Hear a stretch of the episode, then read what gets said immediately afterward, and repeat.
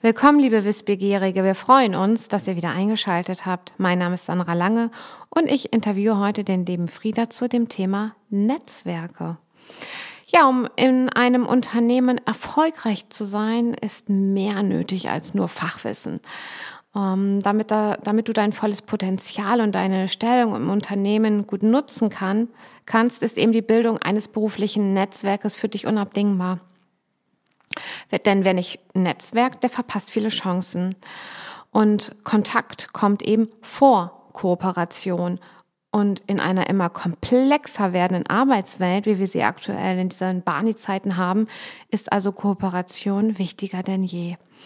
Darum erfährst du in diesem Podcast, welche Vorteile Netzwerke dir bieten und wie du dich erfolgreich beruflich vernetzt. Ja, Frieda, ähm, was bedeutet Netzwerken eigentlich? Ja, hallo erstmal, liebe Sandra. Ähm, vielen Dank für die Frage. Networking hat sich natürlich als Best Practice etabliert, wenn es darum geht, im Berufsleben voranzukommen. Gemeint ist damit der Aufbau von und die Pflege von Kontaktnetzwerken mit dem Ziel, Wissen auszutauschen, sich gegenseitig zu inspirieren und natürlich vor allem auch zu unterstützen. Netzwerken bedeutet aber auch immer ein Geben und ein Nehmen ähm, und ein gegenseitiges äh, Profitieren können davon, also von diesem Geben und Nehmen. Mhm. Also Netzwerken nicht zu tun, birgt im Grunde genommen nur Nachteile. Außerdem verzichtest du auf wirklich gute Vorteile. Es gibt ja ähm, vor allem so einen Satz, den, den Leute immer wieder sagen, wenn man sie kennenlernt und daran äh, erkennst du auch gute Netzwerker, die fragen nicht, was kannst du für mich tun? Das sind meistens die Schwachen. Und die Starken sagen, was kann ich für sie tun? Mhm. Mhm, verstehe. Danke, Frieda. Ja, und ähm, welche Kontakte können für Führungskräfte zu Schlüsselbeziehungen werden? Also das können im Grunde genommen sowohl Vorgesetzte als auch Kollegen, Kolleginnen, Mitarbeiter, Mitarbeiterinnen äh, können richtig wichtige Schlüsselpositionen für dich einnehmen. Eine gute Vernetzung mit, mit Vorgesetzten kann dir in vielen Belangen weiterhelfen. Es festigt natürlich deine Position und erleichtert es dir unter Umständen auch deine Vorhaben und Pläne durchzusetzen. Außerdem erhältst du natürlich auch eine bessere und höhere Sichtbarkeit bei Vorgesetzten. Mhm. Also wenn es zum Beispiel auch darum geht, Karriere zu machen. Zudem kannst du auch, und das finde ich auch ganz wichtig, an der Erfahrung deiner äh, Vorgesetzten oder deiner ja, Führungskräfte teilhaben und mehr über das äh, Unternehmen oder auch zum Beispiel seine Kultur lernen äh, und kannst dich natürlich auch ganz persönlich als Führungskraft weiterentwickeln ne? oder als Mitarbeiter in Richtung Führungskraft. Also ich glaube, in dieser Richtung ist das äh, äh, auf jeden Fall sehr hilfreich und nützlich, da eine gute Vernetzung zu haben. Zudem vergrößerst du natürlich deinen ganz individuellen Entscheidungs- und Handlungsspielraum. Ne? Denn je mehr äh, dich deine Vorgesetzten auch persönlich schätzen, desto mehr Freiraum lassen sie dir mhm. natürlich auch. Also das hat ja immer auch was mit Eigenmarketing und Sichtbarkeit zu tun, ein gutes Stück weit. Ne? Und ähm, gibt es Tipps für erfolgreiches Netzwerken, die du unseren Zuhörern mit auf den Weg geben magst? Also zunächst mal äh, als allererstes teile dein Wissen. Mhm.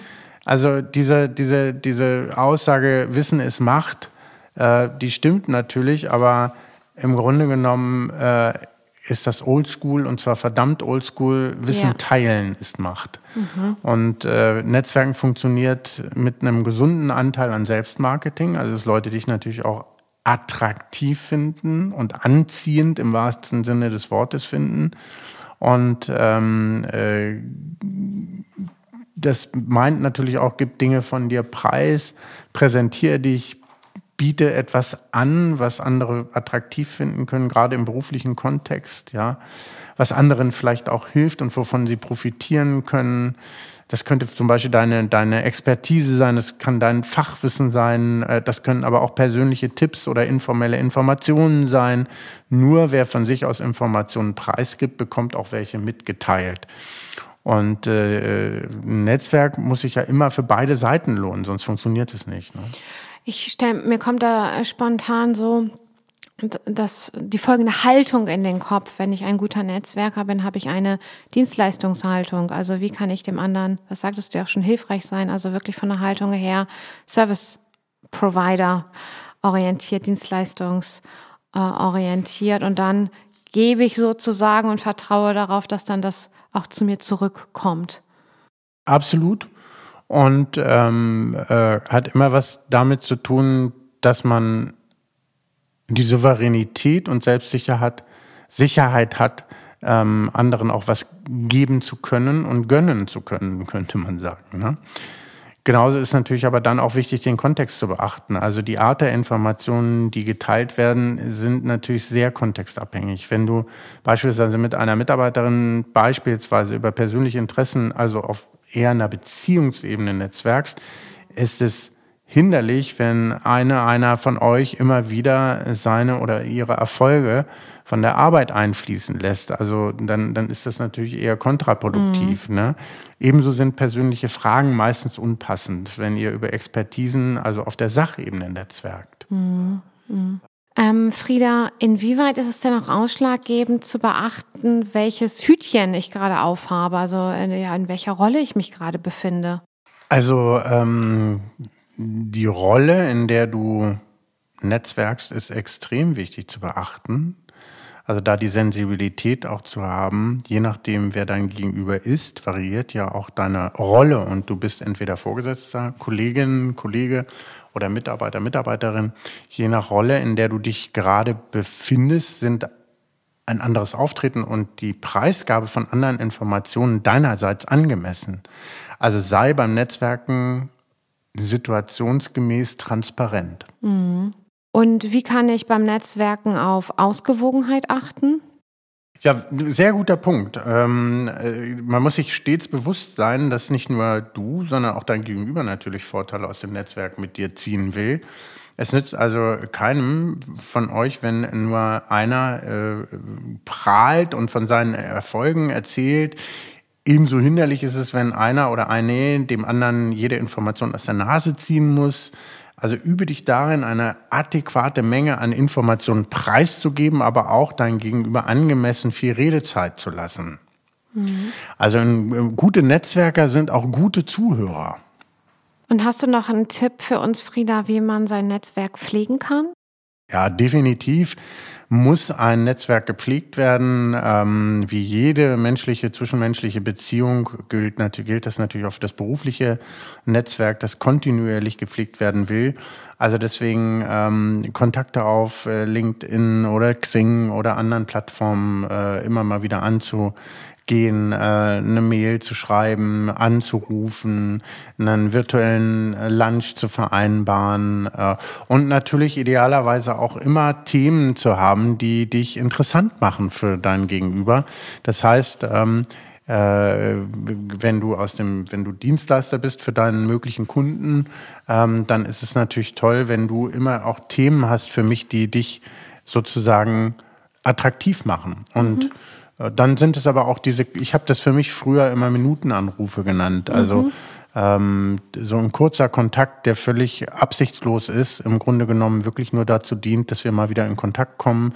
Und wenn bei dir alles gut ist und alles fein ist, dann äh, ist mein Kontaktziel auch schon erreicht, sodass mein Gegenüber merkt, ähm, hier wird kein langes Gespräch angestrebt, da ist kein Zeitdieb unterwegs, sondern es ist wirklich jemand, der nur mal sagt, Hallihallöle, ich wollte mich nur mal kurz melden bei dir und äh, unseren Kontakt, auf, Kontakt aufrecht mhm. erhalten. Und ein Netzwerk besteht ja aus zwischenmenschlichen Beziehungen und zwischenmenschliche Beziehungen brauchen ja Zeit, gedeihen ja über über, über Zeit, Vertrauen entsteht über Zeit. Es ist dann also richtig, daraus zurück zu, zu folgern, dass eben auch die Gedeihung von Netzwerken Zeit brauchen? Definitiv. Ich glaube sogar, dass sie in diesen Zeiten noch mehr Zeit brauchen und noch mehr Geduld brauchen, wir alle so einen Overload an Arbeit haben, dass sie zwar vielleicht denken, ach, dem Frieder will ich gerne antworten, aber sie kommen entsprechend nicht dazu. Und dann heißt es nicht verzagen, sondern äh, dranbleiben und sich wieder melden, ohne zu penetrieren. Also da geht es mhm. nur darum, okay, dann melde ich mich vielleicht nächsten Monat nochmal oder so. Ähm, ich glaube, erst wenn man so das Gefühl hat, da äh, kommt keine Erwiderung, dann sollte man natürlich irgendwann auch mal nachlassen. Aber Ähm, meistens ist es so, dass Leute sich ja dann irgendwann melden und sagen, hey, sorry, es tut mir total leid, dass, dass äh, ich mich nicht früher gemeldet habe. Also das heißt, die Erwartungen am Anfang nicht zu hoch zu stecken und auch mhm. nicht zu viel zu erwarten. Ein Netzwerk braucht Pflege, braucht Vertrauen, braucht eine stabile Basis. Mhm. Und worauf äh, sollte man idealerweise bei der Auswahl seiner Netzwerkpartner achten? Ich glaube, die Devise Qualität statt Quantität ist äh, ganz gut. Also mhm. ähm, ich, ich, da kann ich, glaube ich, nur so ganz persönlich für mich sagen, wie ich es mache. Ich, es gibt Leute, das sind meine, es ist so mein Sympathienetzwerk, wenn man so will. Das sind im Laufe meines beruflichen Lebens Menschen, äh, die ich kennengelernt habe, die ich sehr schätze, die ich einfach mag, äh, wo es für mich eine Bereicherung ist, wenn ich mich mit denen von Zeit zu Zeit austausche. Ähm, und dann gibt es durchaus auch nützliche und hilfreiche Netzwerke, ähm, die ich pflege, wobei ich in der glücklichen Lage bin, aber das ist vielleicht auch eine, eine Einstellungssache, dass das beides meistens mhm. mit bei mir korreliert. Also ich habe eine Sympathie für, für jemanden und äh, es gibt auch eine, eine ein Kriterium, nämlich ich kann was für ihn tun und er kann was für mich tun. Und auf dieser Basis kommen wir in einen persönlichen Austausch und ich strapaziere mein Netzwerk höchst selten. Mhm. Ja, vielen Dank, Frieda. Das war äh, sehr spannend. Und äh, liebe Wissbegierige, wenn auch ihr mehr zu diesem Thema erfahren möchtet, dann meldet euch gern bei uns. Wir freuen uns auf euch. Vielen Dank.